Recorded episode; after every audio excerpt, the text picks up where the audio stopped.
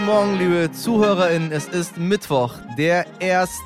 Juni. Ich bin immer noch Michel Abdullahi und hier ist für Sie heute wichtig mit unserer Kurzversion. Zuerst für Sie das Wichtigste in aller Kürze. Die Europäische Union hat sich auf ein Embargo für russisches Öl geeinigt. Verboten wird die Einfuhr von russischem Öl, das über den Seeweg in die EU gelangt. Das sind rund zwei Drittel der Gesamtmenge. Länder wie Ungarn, aber auch Tschechien und die Slowakei dürfen weiterhin Öl aus der Druschba-Pipeline beziehen. Es soll außerdem verboten werden, russische Schiffe gegen Umweltkatastrophen und andere Schäden in der EU zu versichern. Ohne solche Versicherungen sind die Schiffe für den Transport von Erdöl faktisch wertlos. Der CDU-Politiker und bisherige Landtagspräsident Boris Rhein ist neuer hessischer Ministerpräsident. Der 50-Jährige hat im Wiesbadener Landtag im ersten Wahlgang die nötigen Stimmen erhalten. Nach fast zwölf Jahren an der Spitze der Landesregierung hat der 70 Jahre alte Volker Bouffier sein Amt aufgegeben. Bis dahin war er der dienstälteste Ministerpräsident in Deutschland. Und gestern hatten wir ja schon über den Weltnichtrauchertag berichtet. Dazu noch ein kleiner Nachtrag zu den Umweltschäden. Jedes Jahr werden für die Herstellung und den Konsum von Tabak 600 Millionen Bäume für Anbauflächen gefällt und 22 Milliarden Kubikmeter Wasser verbraucht. Außerdem setzen Produktion und Rauchen jedes Jahr rund 84 Millionen Tonnen Kohlendioxid frei, so viel wie 17 Millionen Autos. Heftige Facts. Heftig. Ab heute soll das Benzin um 35,2 Cent günstiger werden und Diesel um 16,7 Cent. Dieser sogenannte Tankrabatt wurde eingeführt, um uns alle bis August zu entlasten, doch direkt umgesetzt wird er noch nicht, sagt mein Kollege, der Sternreporter Rolf Herbert Peters. Rolf Herbert, was hältst du denn von diesem Tankrabatt? Ich muss sagen, dass ich ziemlich geschockt war, als ich von dieser Tankrabattregelung gehört habe. Ich hätte nicht geglaubt, dass eine Bundesregierung, an der die Grünen beteiligt sind, so etwas zulässt bzw. begründen kann. Die erste Frage, die sich mir stellt, ist, brauchen wir überhaupt so einen Tankrabatt? Ist die Not in der Bevölkerung wirklich so groß? Wenn man sich mal die Daten anschaut, die einige Anbieter von Navigationssystemen gesammelt haben, dann stellt man fest, trotz dieser exorbitant hohen Spritpreise fahren die Deutschen nicht weniger schnell und sie fahren ganz offenbar auch nicht weniger. Es gibt auch keine Hinweise darauf, dass inzwischen irgendjemand am Hungertuch nagt, nur weil der Sprit mehr als zwei Euro kostet. Was dazu kommt, ist, diese Senkung der Spritpreise mit Hilfe des Staats aus dem Steuertopf sendet ein völlig falsches Signal aus. Es symbolisiert eine Liebe zum Auto, die mich fast ein bisschen erinnert an die Liebe zur Waffe bei den Amerikanern. Wollen wir denn nicht eigentlich sagen, Leute, wir müssen weg von fossilen Brennstoffen, wir müssen weg vom Verbrennerauto. Denkt darüber nach, umzusteigen auf öffentliche Verkehrsmittel, auf Fahrräder, auf Elektroautos. Überlegt mal, ob ihr wirklich jede Strecke mit dem Auto zurücklegen müsst. 40 Prozent der Fahrten in Deutschland sind in der Freizeit. Also, was heißt das? Man könnte sehr, sehr viel tun, sehr, sehr viel rausholen durch Sparen. Man könnte die Mehrkosten für den Sprit durch Einsparen des Verbrauchs rausholen. Aber dieses Signal wird genau nicht gesandt, sondern es wird gesagt, freie Fahrt für freie Bürger und wenn das nicht funktioniert, dann subventionieren wir das Ganze auch noch mit Steuern. Was dem fast den Boden ausschlägt, ist, dass diese Steuersenkung sogar noch sozial ungerecht ist und da lässt sich auch gar nichts dran diskutieren. Diejenigen, die sehr viel fahren, die sehr große Autos fahren, die sehr viel Sprit verbrauchen, die sehr viel rasen auf der Autobahn, werden überdurchschnittlich entlastet. Und diejenigen, die einen Kleinwagen fahren, um ja, irgendwie zu versuchen, zur Arbeit zu kommen, die zum Beispiel auf dem Land wohnen, in die Stadt pendeln müssen, was auch immer, die profitieren am wenigsten von dieser Steuervergünstigung, die aus ihren eigenen Steuerzahlungen auch noch finanziert wird. Und das Allerärgerlichste ist, dass im Moment die Mineralölkonzerne mit den extrem hohen Spritpreisen vor allen Dingen Gewinne abschöpfen, weil sie es können, und wir gleichen das noch aus durch Steuergeld. Tja, also ganz so einfach, wie es sich die Bundesregierung ausgedacht hat, ist es dann doch nicht. Wir sind gespannt, wann der Tankrabatt dann vollständig umgesetzt wird. Vielen Dank für deine Einschätzung an Rolf Herbert Peters. Am 11. Mai, heute vor drei Wochen, wurde die palästinensische Journalistin Shirin Abu Akleh erschossen. Vielleicht haben Sie davon gehört, liebe HörerInnen, vielleicht aber auch nicht.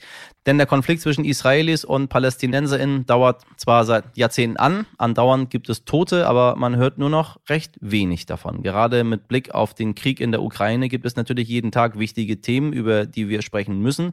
Das tun wir auch hier bei heute wichtig. Trotzdem dürfen wir Konflikte wie den im Nahen Osten nicht vergessen und der ist uns heute wichtig, insbesondere nach dem Tod der Al Jazeera-Journalistin Shirin Abu Akleh der vor Ort immer noch viele Menschen umtreibt. Deshalb habe ich Alena Jabarin eingeladen. Alena hat deutsch-palästinensische Wurzeln und ist in Hamburg aufgewachsen, wo sie als Journalistin gearbeitet hat. Mittlerweile lebt sie in Ramallah in Palästina, arbeitet für eine Stiftung und erzählt nur noch privat auf ihrem Instagram-Account über ihre Sicht vor Ort. Ihr Hauptkritikpunkt ist, ja, der Israel-Palästina-Konflikt ist komplex, aber die Debatte in Deutschland darüber ist eine einzige Katastrophe. Liebe Hörerinnen, ich hoffe, Sie erfahren durch dieses erhellende ehrliche Gespräch genauso viel Neues wie ich. Alina, ich grüße dich. Hi, Michelle.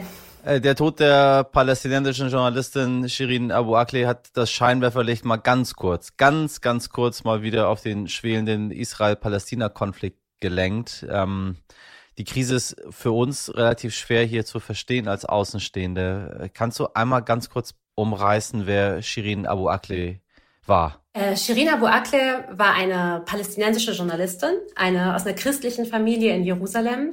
Sie hat, glaube ich, 20 Jahre als äh, Senior Reporterin für Al Jazeera gearbeitet und sie hat vor allem aus den besetzten palästinensischen Gebieten berichtet. Das heißt, für die Menschen ja. hier war sie die Stimme des Volkes. Ähm, und nicht nur für die PalästinenserInnen, sondern eigentlich in der gesamten arabischen Welt. Ähm, sie war eine sehr, sehr starke Frau, sie war eine mutige Frau und sie ist an die Orte gegangen, an denen man echt selten ähm, westliche Journalistinnen antrifft. Und das ist ihr ja am Ende ja auch zum Verhängnis geworden. Also wir reden nicht darüber, ähm, dass in ganz dicken Anführungszeichen nur eine Journalistin getötet wurde. Es wurde die Journalistin Palästinas getötet. Ja, also ich, ich weiß, wir haben begrenzt Zeit, aber ich könnte, ich könnte dir viel dazu erzählen. Ich selber bin ohne arabischsprachige Medien aufgewachsen. Mir war sie nicht so bekannt. Und an dem Morgen, als sie gestorben ist oder getötet wurde, bekam ich Nachrichten von Menschen und ich habe am Anfang gar nicht verstanden, warum die alle so abgehen, weil ehrlicherweise sind, wenn man hier lebt, wacht man kontinuierlich auf mit den Nachrichten getöteter Menschen. Und ich habe es nicht verstanden, was daran so besonders ist, ja. Und im Laufe des Tages dann ja. Ähm, und der darauffolgenden Tage habe ich gesehen, dass das Volk hier wie unter einem kollektiven Schock stand. Also alle haben geweint, alte Leute, junge Leute. Man sieht bis jetzt Motorräder, die ihr Bild vorne raufgeklebt haben. Überall ist sie auf irgendwelche Leinwände gescreent. Also die meisten Menschen haben gesagt, wir haben mit ihr ein, wie ein Familienmitglied äh, verloren. Was wissen wir über die Umstände ihres Todes? Ähm, wir wissen, dass äh, Shirin Abu Akleh an dem Morgen ihres Todes mit anderen ReporterInnen im Jenin-Flüchtlingscamp war. Sie wollte berichten über eine Militäroperation des israelischen Militärs. Das findet dort regelmäßig statt. Ja. Ähm, es ist alles auch sehr, sehr gut dokumentiert zum Glück. Ähm, kurz nachdem sie dort ankam, fielen Schüsse auf die Gruppe. Erst wurde ihr Kollege getroffen, kurz darauf sie, sie fiel zu Boden. Ähm, die Kollegen konnten sie minutenlang nicht evakuieren, weil immer weiter geschossen wurde auf die Menschen, die versucht haben, ihren Körper daraus zu ziehen. Und äh, schlussendlich hat es dann funktioniert, aber sie ist durch einen, äh, ja, durch einen Kopfschuss quasi getötet worden. Also es wäre wahrscheinlich ohnehin äh, jede Hilfe zu spät gekommen. Äh, die Israelis schließen nicht mehr aus, dass es ein israelischer Soldat gewesen sein könnte. Und die Palästinenser sagen, es waren die Israelis. Letztendlich ähm, wollen sie es vor den Internationalen Strafgerichtshof bringen. Ähm, ob es eine Lösung, ob es eine endgültige, ob es am Ende ein endgültiges Ergebnis äh, geben wird, Weiß ich nicht. Ich kann sagen, für die meisten PalästinenserInnen steht es völlig außer Frage, dass das israelische Militär Shirin getötet hat, eben aufgrund der Augenzeugenberichte und aufgrund des Videomaterials. Ähm, aber die Frage ist ja auch, was bringt diese Erkenntnis am Ende, wenn sich an der Gesamtsituation und an dem System nichts ändert? Denn Shirin Abu Akleh war nicht die erste Person, die als sogenannter Kollateralschaden äh, im besetzten Gebiet getötet wurde. Nach ihr sind schon drei weitere Minderjährige getötet worden. Diese Fälle sind nicht untersucht worden und werden es auch nicht.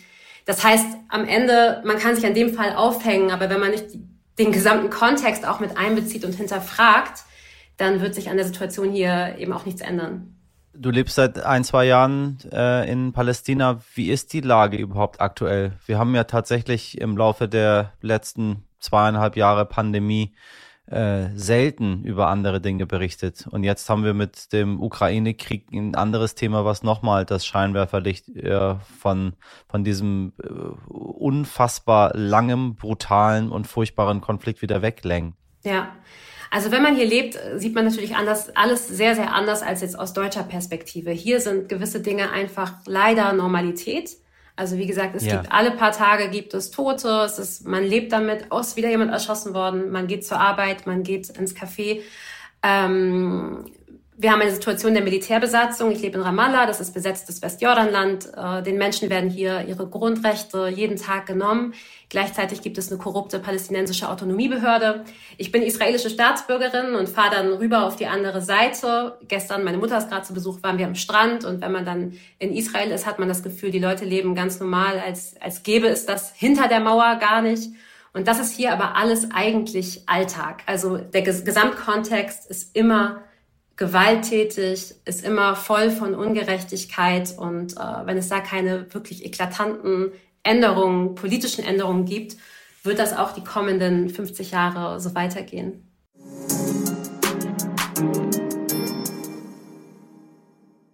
An dieser Stelle machen wir Schluss. Falls Sie noch bleiben und das gesamte Gespräch mit Alina Jabarin hören möchten, unsere Langversion ist die Lösung. Und wenn Sie Lösungsvorschläge für diese oder andere Krisen dieser Welt haben, dann schreiben Sie uns auch gerne an heute wichtig stern.de. Morgen ab 5 Uhr sind wir wieder für Sie da. Haben Sie einen wundervollen Mittwoch. Machen Sie was draus. Bis morgen. Ihr Michel Abdullahi.